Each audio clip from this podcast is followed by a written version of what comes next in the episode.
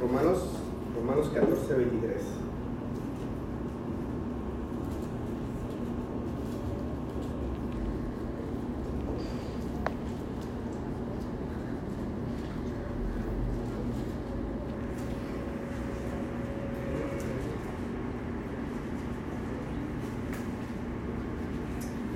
Dice la palabra de Dios.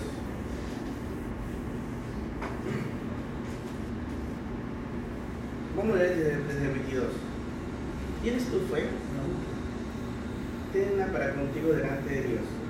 Bienaventurado el que no, dice, se- bienaventurado el que no se condena a sí mismo en lo que aprueba. Versículo 23. Pero el que duda sobre lo que come es condenado, porque no lo hace con fe. Y todo lo que no proviene de fe es pecado.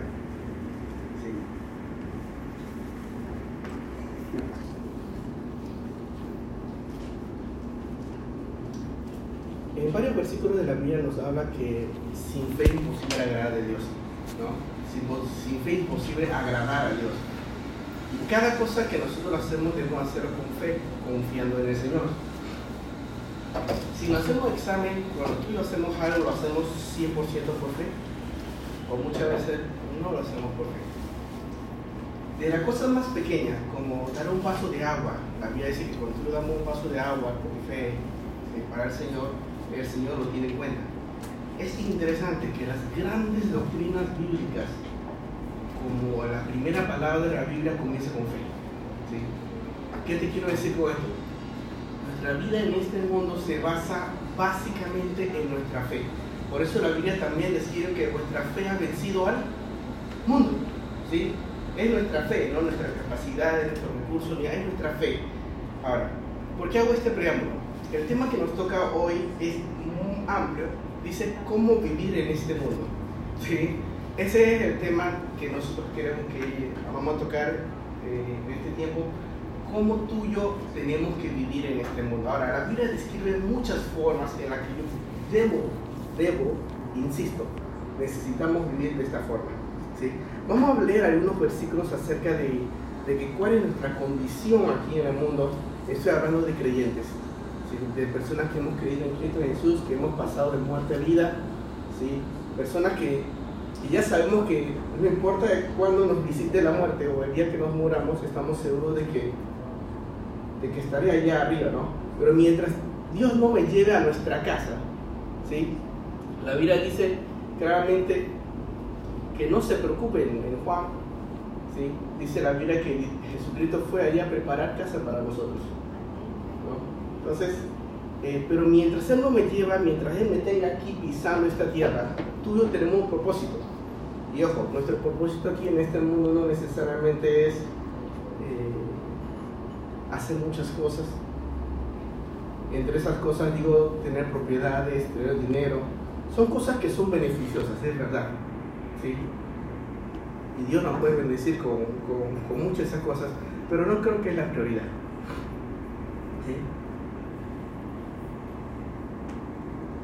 Vayan conmigo y quiero leerles cinco versículos acerca de... Esta es la pluma que siempre se me abre toda. ¿Recuerdas? Ah, ¿cómo así? Esto de esos dos se vieron tres veces. Vamos a orar.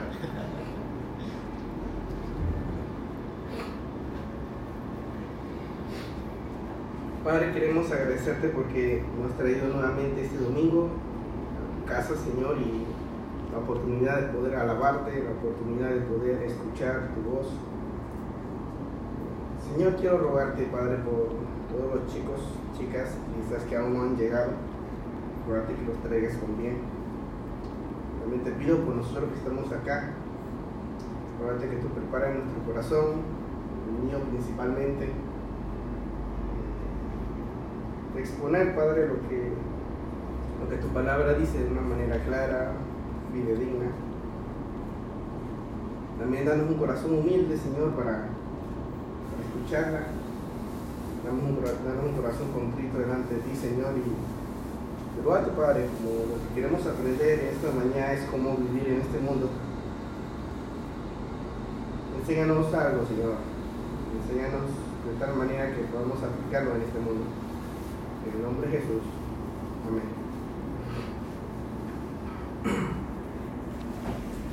Romanos 8:37. Comenzamos con el primer versículo. Otros si quieren adelantando pueden buscar Juan, primera de Juan 4:4. Otro puede ser primera de Juan 5:4. ¿sí?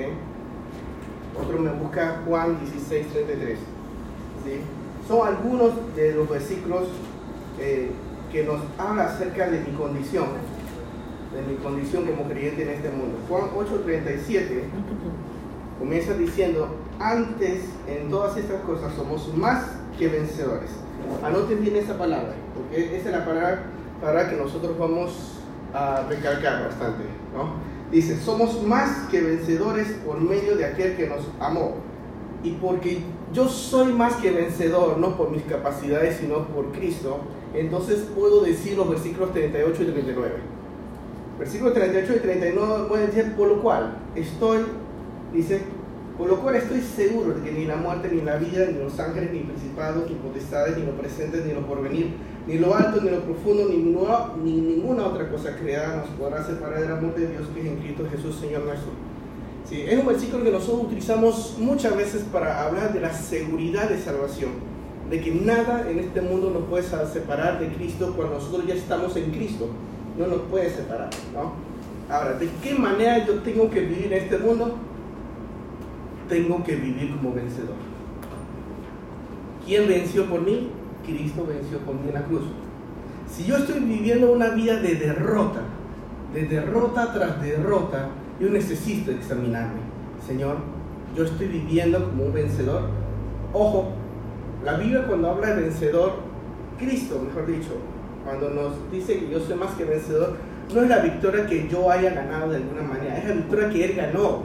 Entonces, lo que Él quiere decir es que si yo estoy debajo de, debajo de estoy con una lluvia ácida, Él ya me puso un paraguas en donde ya el ácido no me cae. Soy yo que cuando yo decido vivir una vida de derrota, yo me salgo del paraguas, o en estas palabras, yo me salgo de la voluntad de Dios, entonces ya no estoy viviendo conforme a lo que Dios quiere, sino por decisión mía yo decidí salirme de esa condición. Hay cristianos que pecan mucho, yo también peco, ¿sí? Pero es muy diferente un cristiano entregado al pecado que un cristiano que entiende su condición, que lucha y que le pide a Dios, Señor, ayúdame. ¿Sí? Por eso la Biblia habla que hay diferentes tipos de, conciencia. Una de esas conciencias es la conciencia cauterizada. Una, una conciencia cauterizada habla de una persona que, que, ya cuando peca no le importa. ¿Sí? Como este mismo pecado, ya sabe que es malo delante de Dios. Pero ya por, quizás por el tiempo, quizás por la cantidad de veces, y ya el pecado ya no ya no lo sientes tanto. Y varias veces he dado esta ilustración en cuanto a eso. Cuando tú y yo nos cortamos o, o, o nos hacemos una quemadura, ¿sí? doy siempre este ejemplo. No fue reciente, pero todavía tiene la marca. Yo me quemé hace un tiempo atrás y el lugar estaba muy sensible, de tal manera que, cualquier cosa hacía que me doliera. Inclusive cuando movía la muñeca, de que la piel se estira, entonces me dolía, ¿no? Entonces tuve que esperar varias semanas, después de varias semanas cuando se formó una costra. Y la costra es algo duro. Y la costra hace que a mí no me duele. Y puedo tocarlo y no me duele. Tocarlo y no me duele. Bueno, debemos tener cuidado de que mi corazón no forme una costra. ¿Me comprende? Si es posible mantener el corazón bien sensible, bien, bien sensible de tal manera que cuando yo estoy a punto de hacer algo malo, que esa conciencia sea tan fuerte, sea tan fuerte que me duela. ¿Sí? Como cuando tenía esto fresco, me dolía y porque me dolía lo protegía. y si no me dolía no, me prote no lo protegía. Entonces, cuando tú y yo tenemos un corazón cauterizado o encostrado, una costra, cuando pecamos ya no nos importa. ¿sí? Hay casos en la Biblia. Hay casos en la Biblia que llegado hasta el punto que Dios tuvo, tuvo que quebrar. Gracias por decir, Sansón es uno de los ejemplos muy claros. Y siempre se hace un paralelismo entre la vida de Sansón y José. ¿Sí? José comenzó de lo más bajo y quedó en lo más alto. Sansón comenzó de lo más alto y quedó en lo más bajo. José demostró fidelidad a Dios en todos los sentidos. A Sansón se le conoce por dormir con el enemigo. Todo un contraste increíble. Y nuestra vida tiene que ser una vida que tiene que marcar una diferencia, como la vida de José marcaba un contraste. Y uno de esos contrastes es que tú debemos, debemos vivir como vencedores. Ojo, cuando la Biblia habla de vencedores es una posición, no es un estado. Aunque yo peque, y esto lo voy a decir con cuidado, aunque yo peque, yo delante de Dios sigo siendo vencedor. ¿Sí? Porque estoy sentado al lado de la diestra del Padre. Y dice la Biblia que ya Dios me ve como sentados en lugares celestiales. ¿Sí? ¿Qué simboliza? Simboliza que el Hijo de Dios es seguro. ¿Sí? Pero esa es mi posición. Ahora, Dios quiere que mi estado cada día sea lo más parecido a mi posición, lo más posible. No sé si le, he hecho esta figura anteriormente. Mi posición delante de Dios es una vertical. Mi posición es firme. Mi estado, a veces estoy bien, a veces estoy mal, bien, mal, bien, mal. No sé si se entiende pero Dios quiere que mi estado sea lo más parecido a mi posición. En este mundo, mientras yo viva en esta tierra, viva en esta tierra, mi posición, estado, sea lo más parecido a mi posición. Mi posición es de vencedor. Y por esa razón Dios quiere que yo viva en mi estado actual, hoy domingo, que viva como un vencedor, lo más vencedor posible. ¿Va a haber caídas? Sí va a haber caídas. Cuando haya caídas, ¿qué hacer? Juan 1.9, primero Juan 1.9, confesamos nuestros pecados y Él nos limpia, ¿no? Y si volvemos a pecar y, el diablo nos acusa, tenemos primero Juan 2.1. Hijos míos, ¿qué dice? Hijitos míos, si alguno para que no pequéis. Y si alguno hubiera pecado, abogados, tenemos para con el Padre a Jesucristo el justo.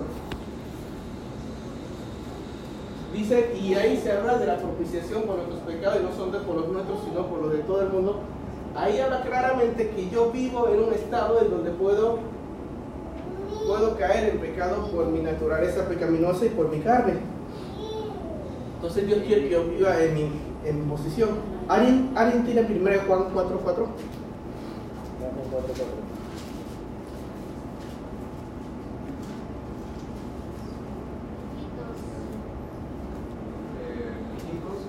vosotros sois de Dios y lo habéis vencido. Y los habéis vencido, porque mayor es el que está en vosotros que el que está en el mundo. Ese versículo, otro versículo bueno para memorizar. Dice, comienza diciendo, hijitos, vosotros sois de Dios y los habéis vencido, porque mayor es el que está en vosotros que el que está en el mundo. ¿Quién está en el mundo? El enemigo, Satanás. ¿Sí? Y dice, los habéis vencido, y mayor es que está en vosotros. ¿Y quién que está en vosotros? Dios. 5.4, 1 Juan 5.4. Juan habla mucho acerca de la victoria en la vida cristiana. 5.4 dice, porque todo lo que es nacido de Dios vence al mundo. Y esta es la victoria que ha vencido al mundo, nuestra. ¡Wow! Tremendo. ¿Qué cosa me hace a mí vencedor? Dice, siempre he tenido fe. Ahora, ahora, ¿cómo hago que mi fe crezca? ¿Se acuerdan que los apóstoles le rogaban a Dios diciendo, Señor, danos un poquito de fe? Y Jesús le dijo, si vuestra fe fuera del tamaño de un grano de mostaza, que en ese tiempo era el gran, la semilla más pequeña, si fuera ese tamaño, Tú puedes decirle a ese sicómoro que se desarraigue ¿sí? y vaya a plantarse a otro lugar, o le puedes decir a ese monte, muévete del lugar, y lo haría. ¿sí? Increíble cómo Dios de alguna manera dice, resume todo. Ahora, mi pregunta es, yo estoy viviendo una vida en confianza, en fe, sabiendo que las decisiones que yo voy a tomar de acuerdo a la voluntad de Dios, Dios la respalda. Y si Dios respalda esa voluntad, ¿qué miedo voy a tener? Pero muchas veces tenemos miedo y nos cuesta decidir. Señor, enséñame a vivir una vida que te agrade. ¿Sí? Juan 16, 33.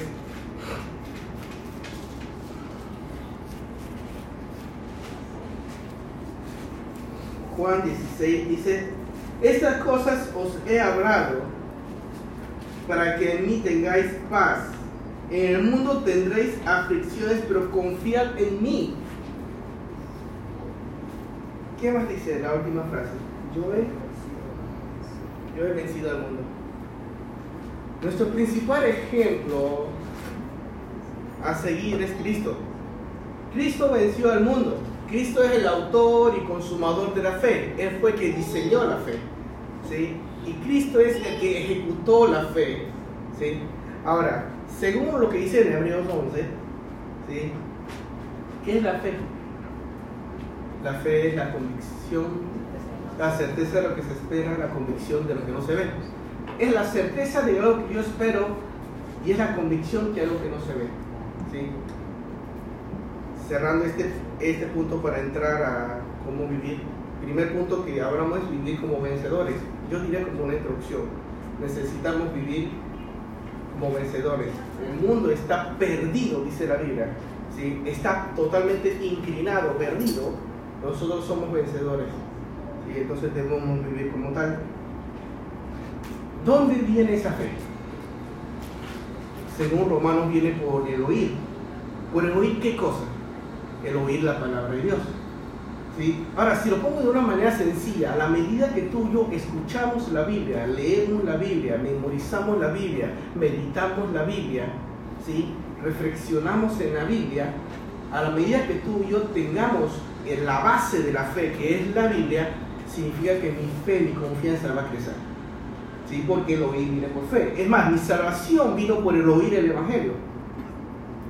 Al oír el Evangelio, ¿sí? hubo fe, produjo fe. Y de esa manera, cuando tú y yo creímos en Cristo Jesús, ahí fuimos salvos por fe. ¿no? Y esa misma fe, porque la Biblia también dice, de la manera en que habéis creído, yo creí en Cristo por medio de la fe, de esa misma manera debo vivir. ¿Qué significa? Significa que de la, de la misma manera que yo creí en Cristo, yo debo comenzar a vivir. Y, la, y la vida del creyente debe ser un ejemplo de la vida que hubo Cristo Jesús. Hoy quiero enseñarte tres formas en cuanto a tu de una manera práctica debemos vivir en este mundo. La primera forma, 1 Pedro 2.11.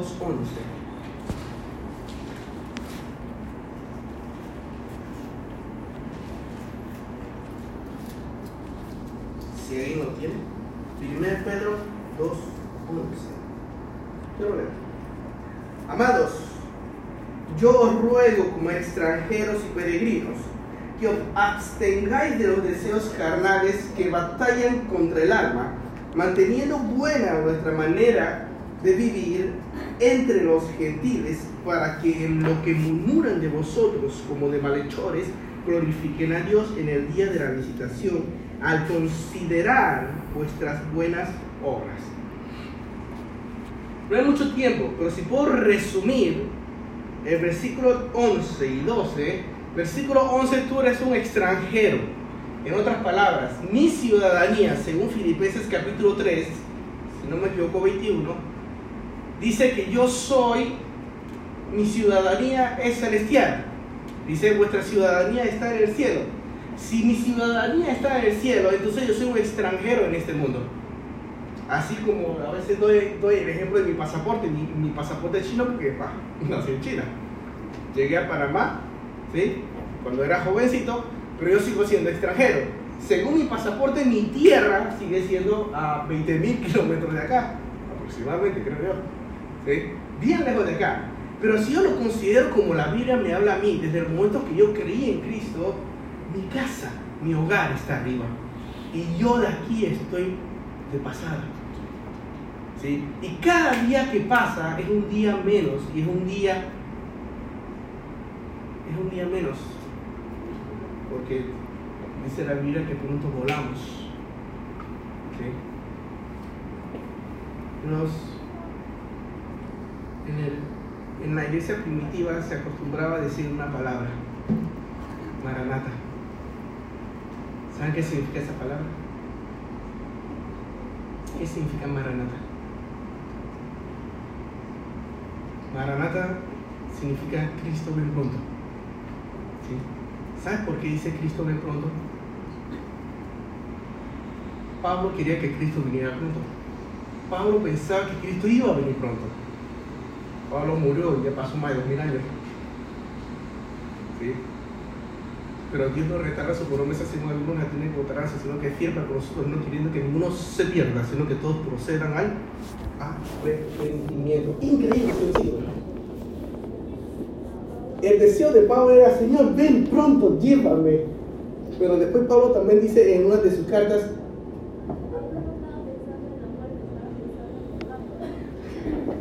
Pablo está pensando en estar con su Señor. ¿Sí? Yo debo vivir como un extranjero. Y esa palabra, vamos a, profundizar un poquito. La palabra extranjero es la palabra parroicos. Parroicos básicamente significa el que tiene una casa cerca. ¿Sí? Y da a entender, ¿sí? Que como mi casa está en otro lugar, pero vine a colocar una casa cerca por un tiempo. ¿Sí? Soy extranjero. Y la otra palabra es extranjero. ¿Sí? No. Es peregrino, perdón. La otra palabra es peregrino. ¿Sí? Y esa palabra significa. Ojo, estoy leyendo algo en hebreo, pero en griego, pero yo no sé griego. Estoy, estoy leyendo definiciones solamente. ¿Sí? Parepede, parepedeísmo. Básicamente significa el, el que pertenece a otra parte, el que es extranjero, no es de acá. ¿Sí? Ahora, eh, Pedro utiliza esta palabra para hacerme entender que mi casa no está aquí. Que mientras viva en este mundo, yo debo vivir entendiendo este no es mi hogar. Debo vivir como un extranjero, ¿sí? Pero como extranjero debo vivir de una forma. Y eso me lo dice el mismo versículo 11.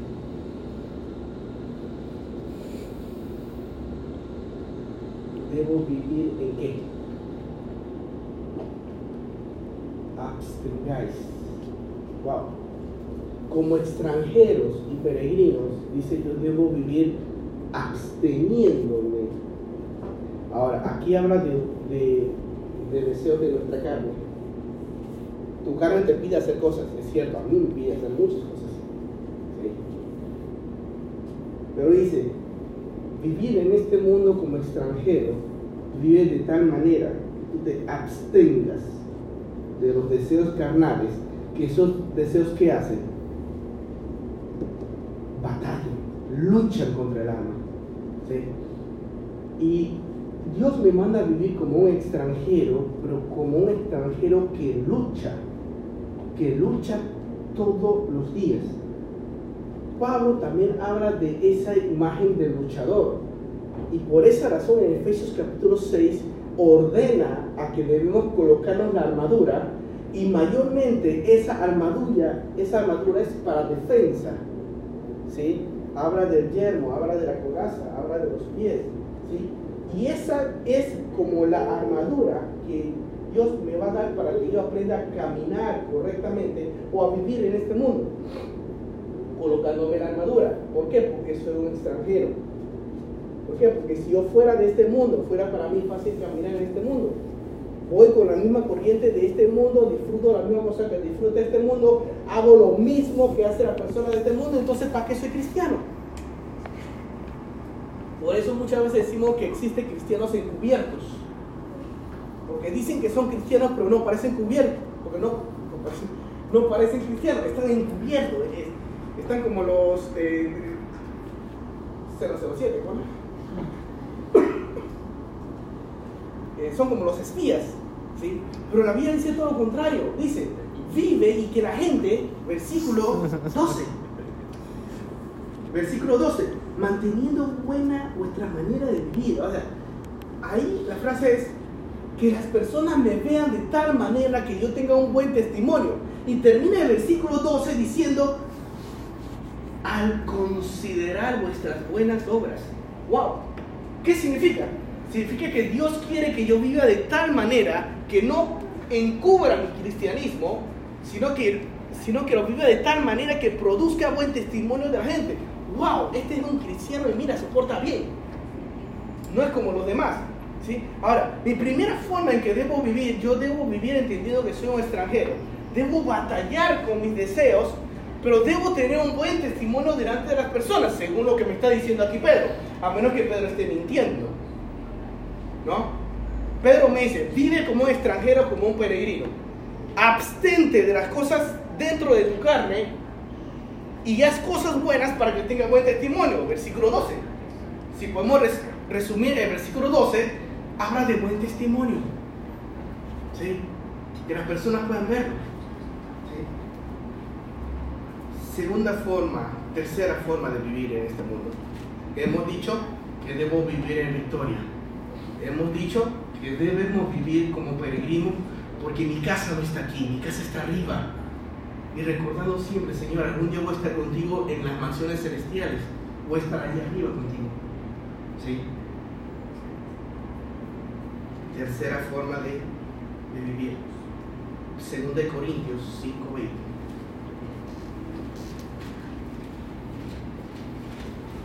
Y alguien que me lea también Efesios 6:20. Segunda de Corintios 5:20.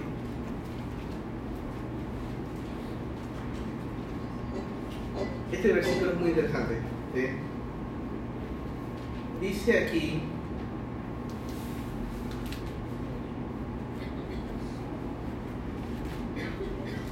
así que somos embajadores en nombre de Cristo, como si Cristo rogase por medio de nosotros. Dice, os rogamos en el nombre de Cristo, reconciliaos con Dios. Wow. Esta tercera forma de vivir, Dios me manda a vivir como un embajador. ¿Qué es un embajador? A ver, alguien que sabe algo de las. ¿Qué es un representante? ¿En qué más? Político. Eh, pues sí político, exactamente, un embajador demuestra las políticas de su país, puede ser. ¿Han escuchado alguna vez que la embajada, la puerta de la embajada, tú cruzas la puerta y, pisas la embajada, ya estás en el país de la embajada? ¿Eso es cierto? Significa que cuando yo llego a la embajada de los Estados Unidos y entro ahí, estoy en Estados Unidos.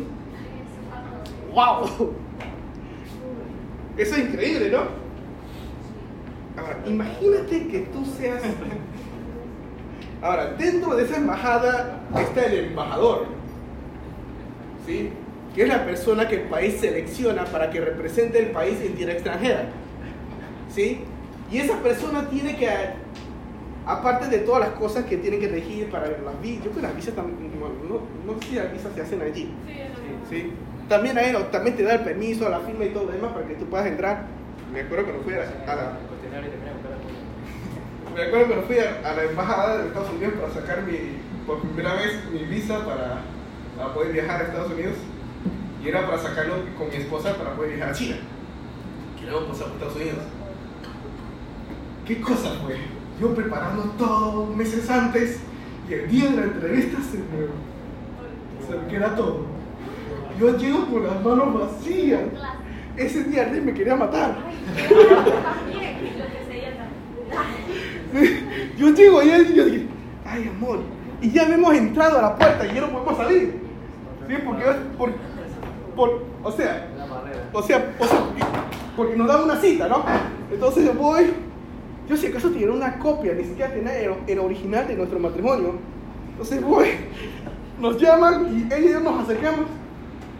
Y yo, me acuerdo que esa señora nos dijo, ¿qué van a hacer? "Eh, vamos a, eh, como turista para pasear y también para viajar a China. Yo, yo fui sincero con él. Eh, nos miró, yo de hola, la saludo. Y yo creo que fue gracias, sinceramente. fue gracias porque, Arlen, ¿tú, tú, tú te acuerdas si nos preguntó algo más? Y de ahí nos preguntó nada más yo, está bien, siéntese. Y yo dije, eh, de- después me acerqué, ¿es todo? Sí, es todo, ya. Es todo. Cuando salí de ahí ni siquiera sabía si me habían rechazado o me habían dado. Sí, todo, todo, todo, todo. Yo tuve que preguntar. Que no, no, no, sí, ya, ya. La señora no fue indiferente conmigo, no, no me dijo nada, pero, pero yo salí. Después tuve que preguntar a otras personas, así como tú me dijiste, si se quedaron con la cosa no hay problema, ya. Sí. ¡Wow! Cuando leo el versículo que cuando Pablo dice, tú eres embajador de Cristo, tú eres el representante de Cristo, ¡wow! Eso es algo muy increíble. Todas las cosas de la embajada habla de Estados Unidos, su política, su forma de ser, el, pasto cómo está cortado, ¿vio? Cuando tú entras, tú el, el pasto todo bien cortado. Bueno, esto habla de Estados Unidos. Yo me acuerdo hace muchos años atrás, recién llegando a Panamá, que había una diferencia muy marcada entre las áreas revertidas, que en ese tiempo no estaban revertidas. ¿Cómo se llamaban esas áreas? ¿Áreas canaleras? No, ahora se llaman áreas revertidas, porque ya se revirtieron a Panamá. Pero antes de, de ese año, ¿cómo se llamaba? Tenía un nombre, ¿no? Área de los gringos. No, no. ¿Ah? Zona de canal. No, ahora se llaman áreas revertidas, ahora, cuando ya fueron revertidas. Pero antes no. Yo me acuerdo, yo me acuerdo que, que cuando yo llegué, íbamos a veces a visitar al canal y eso, y para entrar a ese lugar siempre eh, piden algún tipo de documentación. Y desde que tú traspasabas esos límites, el piso limpio, el asfalto bonito, todo era diferente, porque representaba al país a donde ellos eran o a la embajada. Y chicos, esta cosa me dejó mucho que pensar. Pablo dice, así que somos embajadores en nombre de Cristo, como si Dios rogase por nosotros. Wow. Nosotros vamos a la embajada para pedir permiso para entrar. Y aquí Cristo lo dice al revés. Yo creo que tú seas un embajador, ¿no? Dice, yo creo que tú ruegues en mi nombre para que las personas se arrepientan. Interesante. Porque mira lo dice. Somos embajadores en nombre de Cristo. Como si Dios rogase por medio de quién. ¡Wow! Es Dios me está pidiendo, Dios me está rogando, sea un cristiano. ¿Me entienden? Ahora, Dios dice, como tú no fuimos, porque Dios nos alcanzó a nosotros primeros, ojo, aquí, aquí hay una verdad doctrinera muy interesante. Nosotros no buscamos a Dios. Dios busca en nosotros primeramente, según Romanos capítulo 3, versículo 11, del 9 en adelante.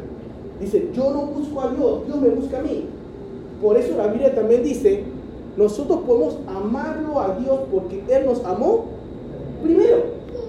¿Sí? Significa que yo siempre le quiero dar la espalda a Dios. Dios quiere buscarme. Y aquí en este versículo es interesante, como si Dios rogase. ¿Para qué? Ahí dice. Ahora, que Dios rogase por medio de nosotros, punto y coma. Aquí viene la definición. Os rogamos en el nombre de Cristo, reconcíliate con Cristo, ya no seas más enemigo de Dios. En otras palabras, ser parte de la familia de Dios. ¿Qué es mi función? esta tercera, tercera parte, hablando de que nosotros tenemos que vivir como embajadores, es tener una vida, y yo coloqué, vivir evangelizando. Cuando tú y yo rogamos a las personas que crean en Dios, es como si Dios rogase a través de nosotros. Cuando tú y yo, es por eso que Pablo dice que si Él te rechaza a ti, no te rechaza a ti. ¿A quién está rechazando? A Dios. Significa que Dios te utiliza a ti, tu cuerpo, para buscar a más personas para que crean en Él. Y como si Dios rogase por nosotros. Yo, yo sé que he repetido muchas veces esa palabra. Sí, yo que ya como 20 veces que repito esa palabra. Pero sí, Dios está rogando a través de nosotros. Reconciliados con Dios. Reconciliados con Dios. Al que no conoció pecado, por nosotros lo hizo pecado. Para que nosotros fuésemos hechos justicia delante de Él. ¡Wow! Espectacular los versículos. Uno más, Efesios 6, 20.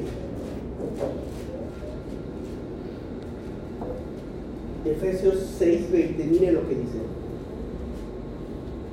Por el cual soy embajador en cadenas. Oh, esta es otra cosa que le da más, más potencia. Dice, por el cual soy embajador en cadenas, que con denuedo hable de él como debo hablar. Chicos, memoricen este versículo también. Por lo cual soy embajador después de que Pablo describe toda la armadura del Señor, finalizando esa parte de... lean conmigo el, versículo 19. Por eso que nuestra forma de vivir, la tercera forma, que es vivir como un embajador, ¿sí? significa vivir evangelizando, vivir rogando por Cristo, ro- rogando que las personas se arrepientan. Miren lo que dice el versículo 19. Por mí, a fin de que al abrir mi boca me sea dada palabra para dar a conocer con denuedo el misterio del Evangelio. Y después viene el versículo 20. Por lo cual soy embajador en cadenas. ¿Por qué? Porque estaba preso Pablo. Cuando Pablo escribió Efesios estaba preso. Por eso yo soy un embajador. Represento a Cristo. Represento al cielo. A pesar que tengo las cadenas. Preso. Y después dice, pero que con denuedo hable él. ¿Qué significa denuedo?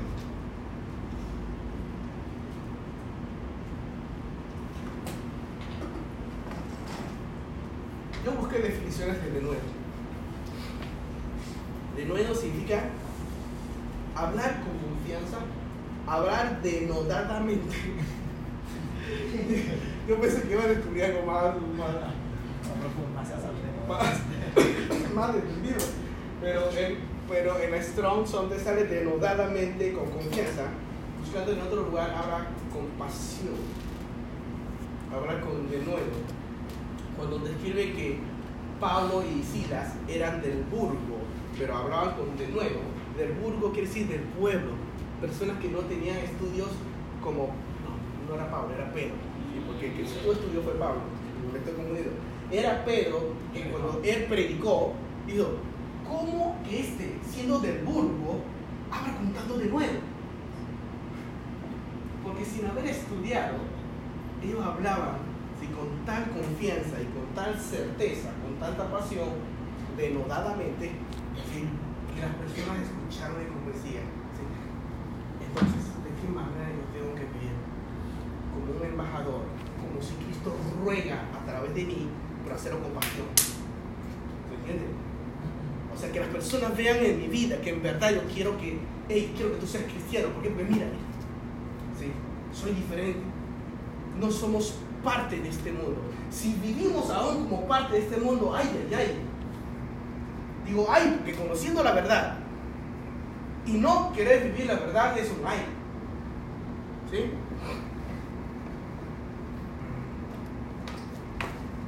Ya vimos varias partes, como Pablo con mucho denuedo, y versículo 19, sonte con leerlo, pero yo creí impresionante.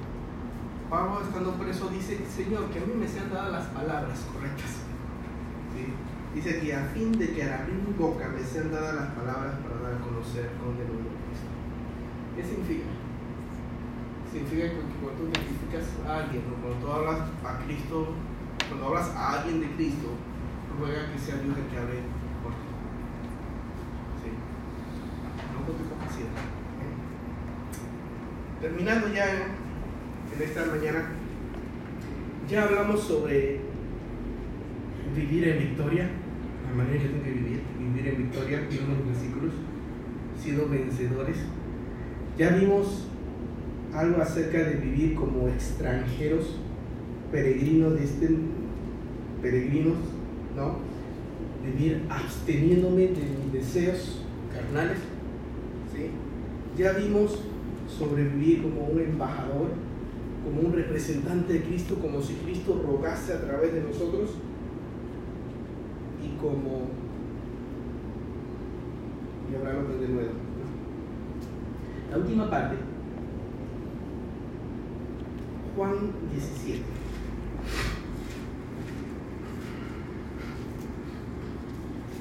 Juan 17. Solamente vamos a ver el versículo 14 al 18. Pero si tú puedes leer todo el capítulo 17, algunos denominan acá un, un predicador que yo respeto mucho, se llama Samuel Pérez Millo. Él resume en Juan 17 como como un siervo que rinde cuentas. Cristo está rindiendo cuenta a Dios Padre. Por eso dice, he acabado mi tarea. He terminado. Y comenzar a describir todas las cosas que Cristo ha hecho. Padre, la hora ha llegado, glorifica a tu Hijo para que también tu Hijo te glorifique. Como has dado potestad, después dice, y bueno, ahí describe todo. No tengo tiempo para leerlo todo, después nuevamente te desafío a que tú lo leas. ¿sí? Versículo 14 dice, yo les he dado tu palabra y el mundo los aborreció. Porque no son del mundo, como tampoco yo soy del mundo.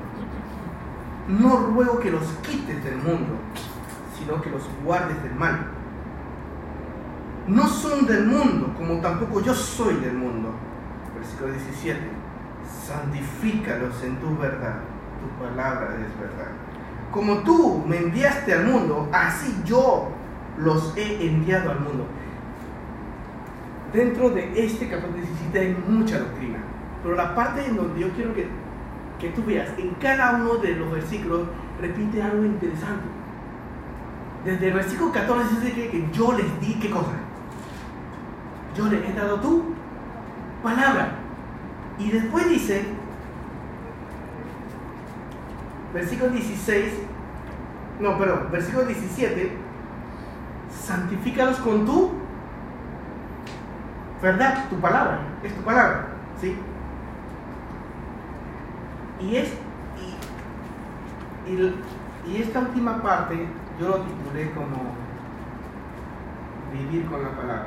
¿Cómo vivo en este mundo? Necesito la palabra de Dios para vivir en este mundo. Lo primero era vivir evangelizando, ¿se acuerdan? Como embajadores. Vivir evangelizando con, con muchas ganas. Vivir con la Biblia, ahora vamos a verlo. Y en la primera parte, de absteneos de, la, de los deseos, yo pondría vivir santamente, vivir separado del mundo vivir evangelizando, vivir con la palabra. ¿De qué manera vivo en este mundo? De esas tres maneras. Vivir con la Biblia, ¿de qué forma? Dice el versículo 14. Jesús dice, orando a Dios Padre, dice, yo le he dado tu palabra, pero el mundo los aborrece. ¿Qué me quiere decir? Chicos, vivir en este mundo no es fácil, porque si tú eres cristiano, el mundo te va a aborrecer. Sí, eso no hay que explicar mucho el mundo te va a odiar, el mundo te va a querer destruir. ¿sí? Dice, ¿por qué? ¿Sabes por qué te van a odiar? Porque tú eres un extraterrestre. Ahí lo dice. ¿Por qué te van a odiar? Porque no soy de este mundo. Y Jesús después dice, yo tampoco. ¡Wow! ¿Sabes cuál es el ánimo que da Cristo aquí a nosotros? Yo no soy del mundo, ustedes tampoco pero usted va a poder vivir en este mundo haciendo la diferencia con esto. Por eso aquí dice, el mundo te va a aborrecer, porque ustedes no son del mundo. Pero yo te di mi palabra. Porque mi palabra te va a enseñar a vivir en este mundo como si no fuera de este mundo. Y después dice, y después recarga y repite otra vez la misma vez, la misma cosa. No ruego, y esta parte es muy interesante, Señor, no te ruego que los quites ya. Es necesario que ellos estén en el mundo para que pueda ser luz, para que pueda ser sal, para que pueda ser de bendición a otra persona, para que se pueda proclamar tu palabra. Y Cristo les dice, Señor, no los saques ya del mundo, es necesario que estén en el mundo. ¿Sí? Dice, no ruego que los quites del mundo, sino que ¿qué? Que estén separados del mundo, que los guardes del mundo, que los cuides del mundo. Y hace mucho tiempo atrás yo, yo había ilustrado esto de una manera interesante. Yo creo que algunos se acordarán. Yo hablé de que nosotros somos como un barco. ¿Sí no? Un barco funciona en el mar. Hay que estar en el mar, el barco. Pero ten cuidado, porque si el mar entra en el barco, ¿qué pasa? Por eso es necesario que el barco de vez en cuando vaya a un astillero, a la iglesia, y ese lugar sea reparado el barco para que el barco siga funcionando en el mar. Porque si el barco le das buen mantenimiento y te cuidas de los pequeños huequitos, como de las zorras pequeñas, y si te cuidas de esas zorras pequeñas, evita que ese barco se hunda. ¿Por qué? Porque el barco no sirve de nada si está todo el día en el muelle. El barco, ¿qué necesita hacer? Viajar por el mundo, andar por allí, llevando mercancía de aquí para allá, de allá para acá. Eso es lo que hace un barco. El cristiano debe estar en el mundo, porque ahí es donde funciona, ahí es donde es luz, ahí es donde es. Un cristiano que esté todo el tiempo sentado en la iglesia, todo el día es, está en el muelle, ¿de qué sirve? No sé si me explico. El barco sí está en un muelle, pero es por corto tiempo para qué? Para aprovisionarse. Cuando ya tiene las provisiones, ¿qué hace? Vamos, vamos al mundo. Pero ten cuidado, cuida bien tu casco. Cuida que tu casco no. Cuida con los icebergs que hay por ahí. Son como el Titanic, ¡pau! Te choca y te trabaja y entra todo el mundo. ¿Sí? entra todo el mundo. Tengamos cuidado con nuestro corazón. No dejemos que el mundo entre. Porque si el mundo entra poco a poco a tu vida y a mi vida, te aseguro que tarde o temprano el barco se va abajo. Y tú y yo nos vamos abajo. ¿Se entiende? Entonces, ¿de qué manera tengo que vivir el mundo?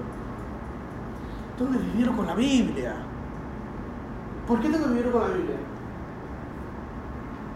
Porque es en ella la que, la que Dios me va a dar todas las instrucciones del cual tengo que seguir. Para que cuando Él me lleve, pueda llevarle coronas a Él. Debo vivir de una manera santa, absteniéndome de todos los deseos carnales que yo pueda tener. ¿Sí? Tercero, ¿cómo debo, cómo vivir? Debo vivir con denuedo, evangelizando a las personas que están alrededor de mí. Utilizando quizás los recursos que yo tengo. Y terminando acá, chicos, la Biblia dice, versículo 17, santifícalos en tu verdad, tu palabra es verdad. Santifícalos en tu verdad. Vivimos en este mundo y podemos vivir de una manera íntegra y santa a través de, qué? de la Biblia. Tú y yo no vamos a poder ser santos sin la Biblia. Tú y yo no vamos a poder vivir con nuevo sin la Biblia. Tú y yo no vamos a poder evangelizar correctamente sin la Biblia. Tú y yo no vamos a poder hacer nada en este mundo si tú y yo no amamos este libro. ¿Sí? Así que espero que haya sido un desafío. Ayer cuando estaba meditando, ayer estuve todo el día en casa con, con mi hija, con mi esposa, recibimos la visita de alguien que comió rojo mandú. Fue, un- fue, fue un lindo tiempo que pasamos. Pero ayer estuve meditando mucho en esto. Y wow, qué responsabilidad y qué privilegio caminar en este mundo como Cristo caminó en este mundo, siendo embajador de Él, siendo un extranjero peregrino, rogando a las personas como si Cristo, como si Dios rogase reconcíliate con Dios. Wow. Son versículos que aún, aún estoy pensando y aún me maravillo. Pensando, vamos a orar, ya se nos fue el tiempo. Padre, muchísimas gracias por esta mañana. Muchísimas gracias porque tú nos rescataste de nuestra vana manera de vivir, la cual recibimos de nuestros padres. Padre, pero tu palabra me dice que yo debo ser santo porque tú eres santo. Tu palabra me exige, Padre, que yo pueda vivir de acuerdo a lo que soy. Soy un extranjero, Señor. Soy un ciudadano del cielo. Enséñame a vivir como tal. Ayúdame, Señor, a no satisfacer los deseos de mi propia carne, sino a abstenerme para poder hablar de nuevo, Señor, tu palabra. Padre, cuídanos como iglesia. Queremos aprender de ti.